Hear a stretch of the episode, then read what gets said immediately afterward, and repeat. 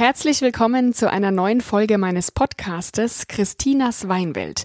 Gefüllt wieder mit ganz viel Weinwissen für alle Weinliebhaberinnen und Weinliebhaber, die gern mehr erfahren möchten über den Wein und über die deutschen Weinanbaugebiete.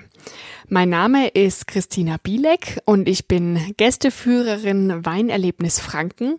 Die Liebe zum Wein wurde mir quasi in die Wiege gelegt. Ich bin auf einem Weingut groß geworden und 2016, 2017 bin ich zur fränkischen Weinkönigin und deutschen Weinprinzessin gewählt worden. Ich liebe es, über Wein zu sprechen und gerade jetzt, wo die ersten richtig warmen sommerlichen Tage hinter uns liegen, ist es für mich ein Muss, über eine bestimmte Weinfarbe zu sprechen. Weil was gibt es Besseres als an einem heißen Sommertag, wenn man auf der Terrasse sitzt oder im Garten, man hat die Sonnenbrille auf und in der Hand ein Weinglas, gefüllt mit einem gekühlten Roséwein. Ja, Rosé, das ist sozusagen die Weinfarbe des Sommers und genau darum geht es in dieser Folge. Wie wird Roséwein eigentlich hergestellt? Was ist der Unterschied zwischen Rosé und Rotling? Und was ist die optimale Trinktemperatur für meinen Rosé? Darf ich Eiswürfel ins Glas geben?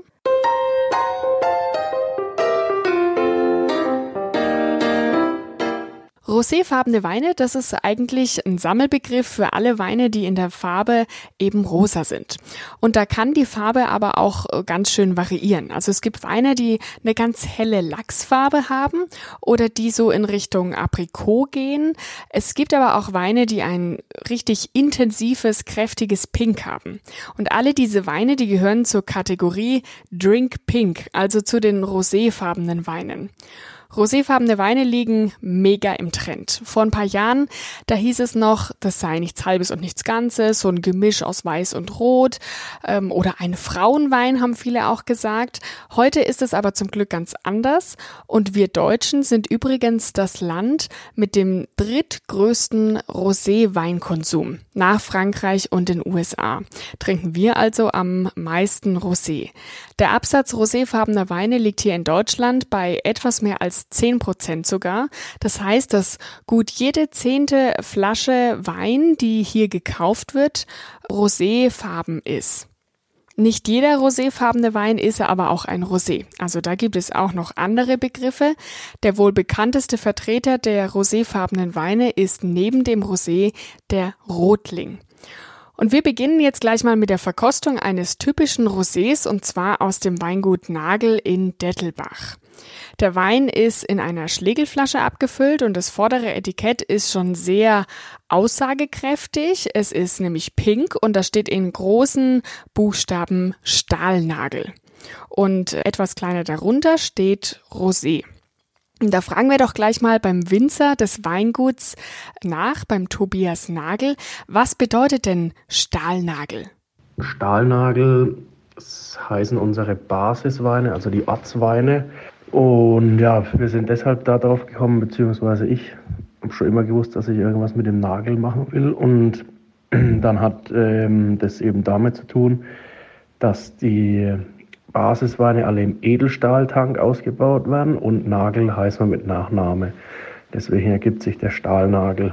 Und die Premiumweine werden alle im Holzfass ausgebaut und deswegen nennen wir die Weine Holznagel.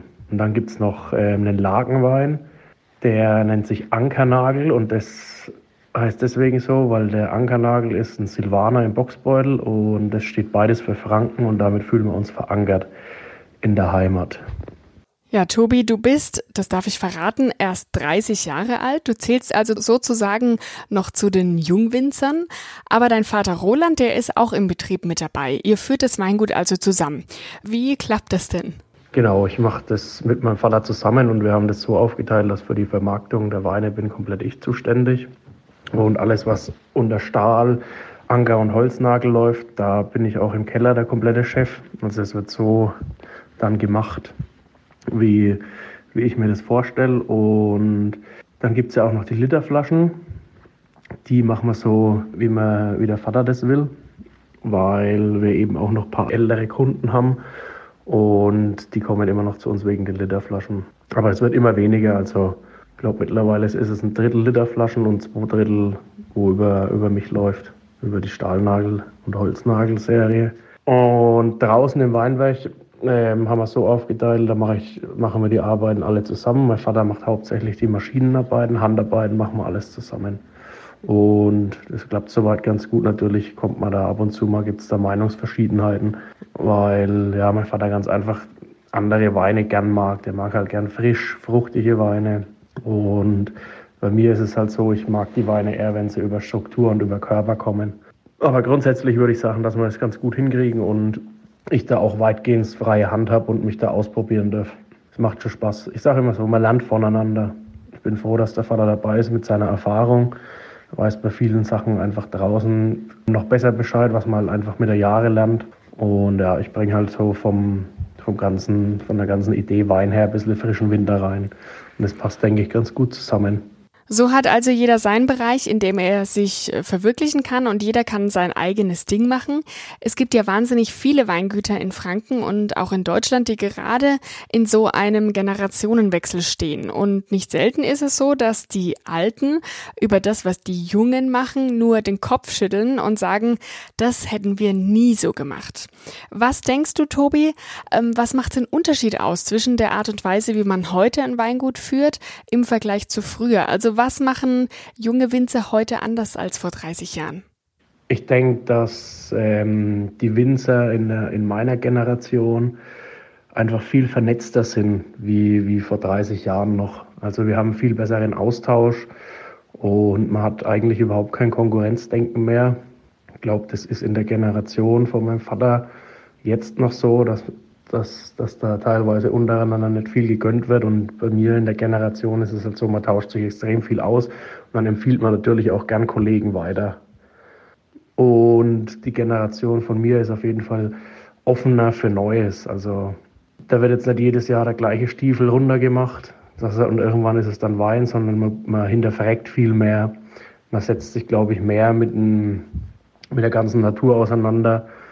Und ja, glaube, so das Credo aus meiner Generation ist oft weniger ist mehr. Also, dass man jetzt nicht unendlich viel eingreift, sondern dass man schaut, draußen im Weinberg alles richtig zu machen und dass man dann im Keller nichts mehr viel, nichts mehr viel machen muss. Also so ist es auf jeden Fall bei mir und bei meinen Kumpels, Kollegen. Die arbeiten eigentlich fast alle auch so. So, und jetzt zum Rosé. Also meine Flasche ist auf 9 Grad Celsius gekühlt und so zwischen 9 und 11 Grad ist auch die perfekte Temperatur für roséfarbene Weine, also ähnlich wie beim Weißwein, relativ kalt.